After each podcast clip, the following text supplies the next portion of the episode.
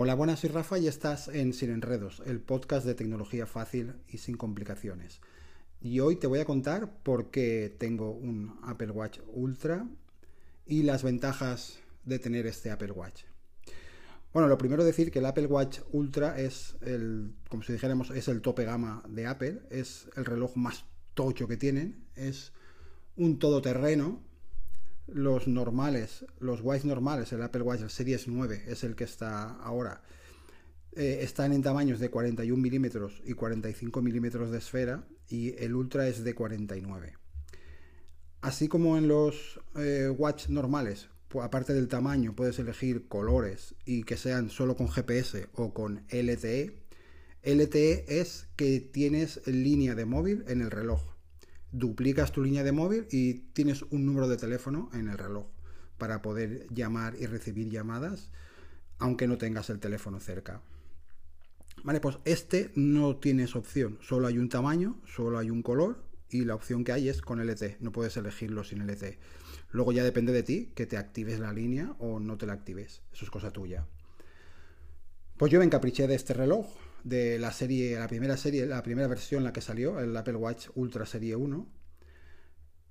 Y ya que tenía el LTE, pues lo activé. Nunca había tenido yo un reloj con, con línea de teléfono. Yo venía del Serie 6, que perdí justo una semana antes de recibir este. Y antes del Serie 6, pues había tenido alguna Mi Band, y, dos o tres modelos de, de, Amazfit, de los normalitos, que la verdad iban bastante bien, pero no, no era lo que yo esperaba de un reloj. El Serie 6 también iba muy bien, pero al ver que sacaron la opción del Ultra, que era un todoterreno, eh, lo venden como el reloj para los deportistas extremos. Mm, no, o sea, no es necesario que seas un deportista extremo para tenerlo, con que te gusten te guste físicamente este reloj, a mí me encanta. Es un reloj grande, la verdad es que es grande, son 49 milímetros y es tocho. Si tienes una muñeca pequeña, pues va a quedar grande. Pero bueno, eso ya es como tú te lo veas. A mí, yo no me lo veo grande, yo me lo veo perfecto para mi muñeca. Yo estoy encantado con este reloj. Hace más de un año que lo tengo, desde que salió. O sea, lo tengo desde el día que salió. Yo practico deporte, no hago deportes extremos, pero bueno, voy a correr, hago bicicleta, algunas veces corro por montaña y sobre todo lo que más hago es CrossFit. O sea, que el reloj se lleva palos por arriba y por abajo. Tengo que decir que este reloj, la carcasa es de titanio y el cristal es de zafiro. Con la caña que yo le doy, no me lo quito para, para nada. O sea, me lo quito una hora al día, que es al día mentira, cada dos, tres días cuando lo cargo porque la batería también dura más que el normal. a mí me dura entre dos y tres días, dependiendo de las horas de deporte que haga, porque cuando más deporte haces, más consume, ya que tienes la pantalla encendida todo el rato y está el GPS ahí buscando la localización sin parar. Me dura de dos a tres días y solo me lo quito pues una hora, que es lo que tarda en cargarse. O sea que le meto trae al reloj, no me lo quito para nada. Y está impecable. Impecable. O sea, la pantalla, lo que es el cristal, no, se ve ni una raya. El zafiro este es súper duro.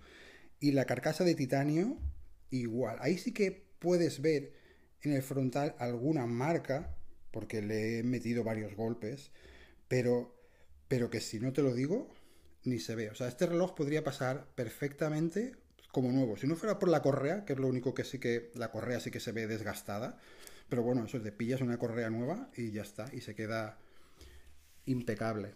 Vale, aquí eh, lo único que al ser tan grande, pues me ha dado algún que otro problema, pero sobre todo cuando, cuando hago CrossFit.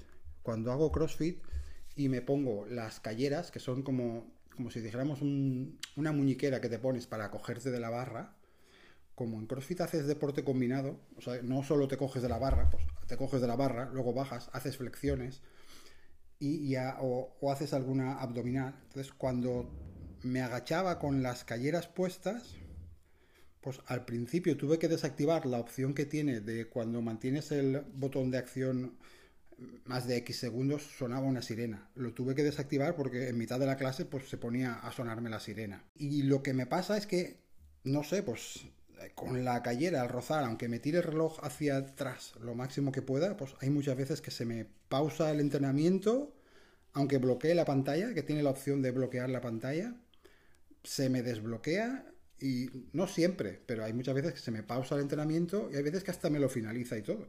A menos que sea un problema gordo, pero bueno, pero es, es la única pega que tengo yo cuando hago CrossFit y me pongo las calleras. Si no me pongo las calleras no tengo ningún problema. Mira que lo he rozado con la barra, le he pegado con los discos. Y, eh, y aguanta como un campeón. Está perfecto, como el primer día. No tiene ni una rayada. Si no fuera por la correa, no notarías que el reloj tiene más de un año. Y lo que te contaba, ¿cuáles son las ventajas de tener el LTE?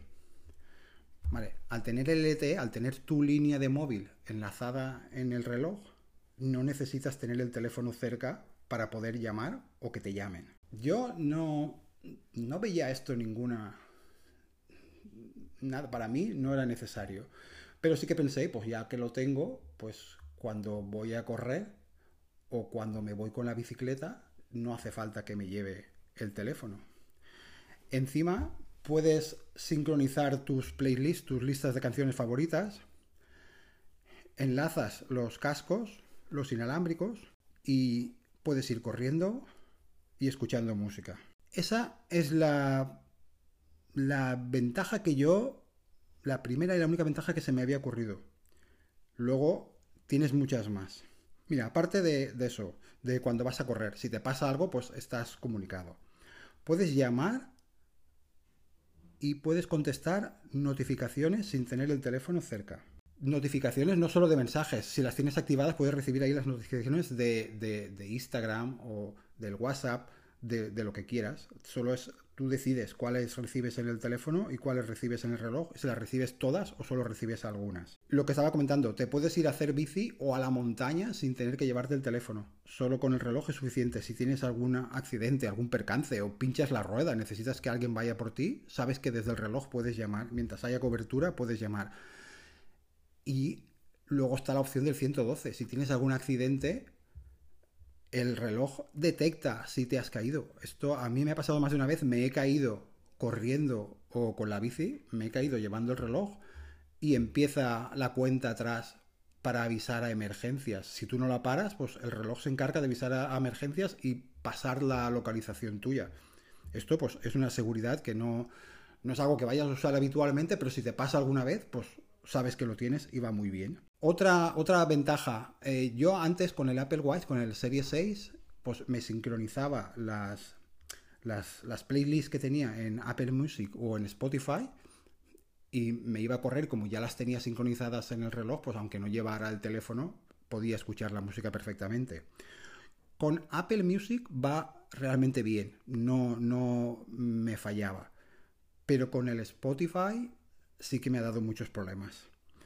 De irte a correr y ver que de repente la playlist no funciona o te ha desaparecido o se estaba sincronizando antes de que te fueras porque se sincroniza cuando le da la gana y de repente no tienes la playlist.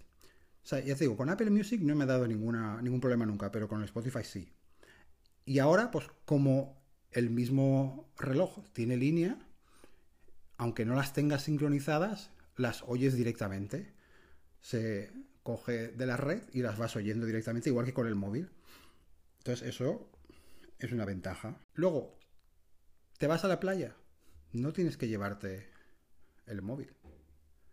Con el reloj es suficiente. Si necesita, si alguien necesita localizarte o tú necesitas llamar, lo puedes hacer desde el reloj.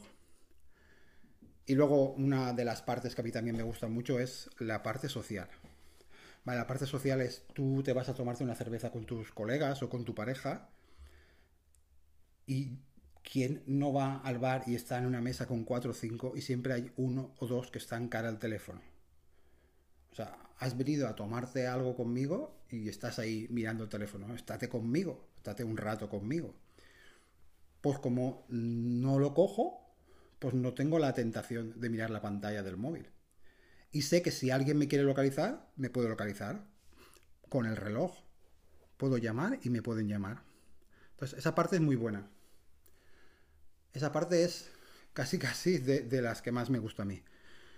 No te llevas el, el teléfono y no estás pendiente de la pantalla del móvil. Yo ni, no lo cojo ni cuando voy a pasear, ni cuando voy a tomarme algo, ni cuando voy a hacer deporte, por supuesto. El teléfono se queda en casa y llevo el reloj. Si alguien necesita algo de mí, me puede localizar y si yo necesito algo de alguien, lo puedo llamar o lo puedo enviar un mensaje. Sinceramente, es, no se me había ocurrido nunca esto y es por lo que más valoro yo. Aparte de la seguridad, el tener el LTE es una de las cosas que más valoro. Nada, pues esto, si vosotros veis alguna ventaja más, decírmela. Yo estas son las que he visto. Ya está, del reloj nada más. Hoy eh, bueno, aparte de, esto, os voy a hacer dos recomendaciones. Una buena y una no tan buena. Una buena de una serie, ¿vale? Una serie que es buenísima, está en Apple TV y es Silo. Eh, de momento solo se ha emitido una temporada de 10 episodios y es una serie que está muy bien. en un futuro, pues el mundo se ha ido a la mierda. ¿vale? Eh, no se puede vivir en la superficie el aire está contaminado y la tierra también. No hay animales, no hay plantas, no hay nada.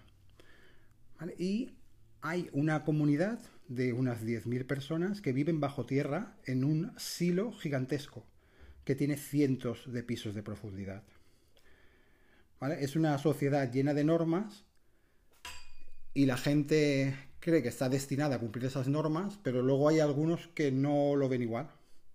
Entonces ellos no creen que estén destinados a seguir dichas normas y creen que están ahí obligados. Entonces la trama es esa. Es una serie que sabe mantener el suspense y te mantiene en tensión un capítulo tras otro. O sea, acaba el capítulo y tienes ganas de empezar a ver el otro. Vale la pena. Está muy bien, está muy bien hecha y yo la recomiendo. Yo la he visto y a mí me ha gustado mucho. Luego la otra que no está tan bien. Pues es una película que vi ayer, ¿vale? Española. No es que las películas españolas sean malas, pero esta, pues muy buena, no es. Tiene buenos actores. La película es De Perdidos a Río. ¿Vale? Aquí salen Esther Acebo, María Boto, Pablo Chapela, Fran Perea, Kira Miró y Carlos Santos. Ellos son los actores principales de la trama. Y aquí nada, pues son tres amigos de la infancia que se ven obligados a ir a, Río de Janeiro a recoger el cuerpo sin vida de Mateo, otro de, de sus amigos de la infancia. Pero cuando llegan allí a Brasil, pues nada, nada es lo que parece, ¿vale? Mateo no está muerto y, y ahí empieza toda la trama. Ya te digo, tiene dos risas, pero no recomiendo perder el tiempo viendo esta película. Para nada. No.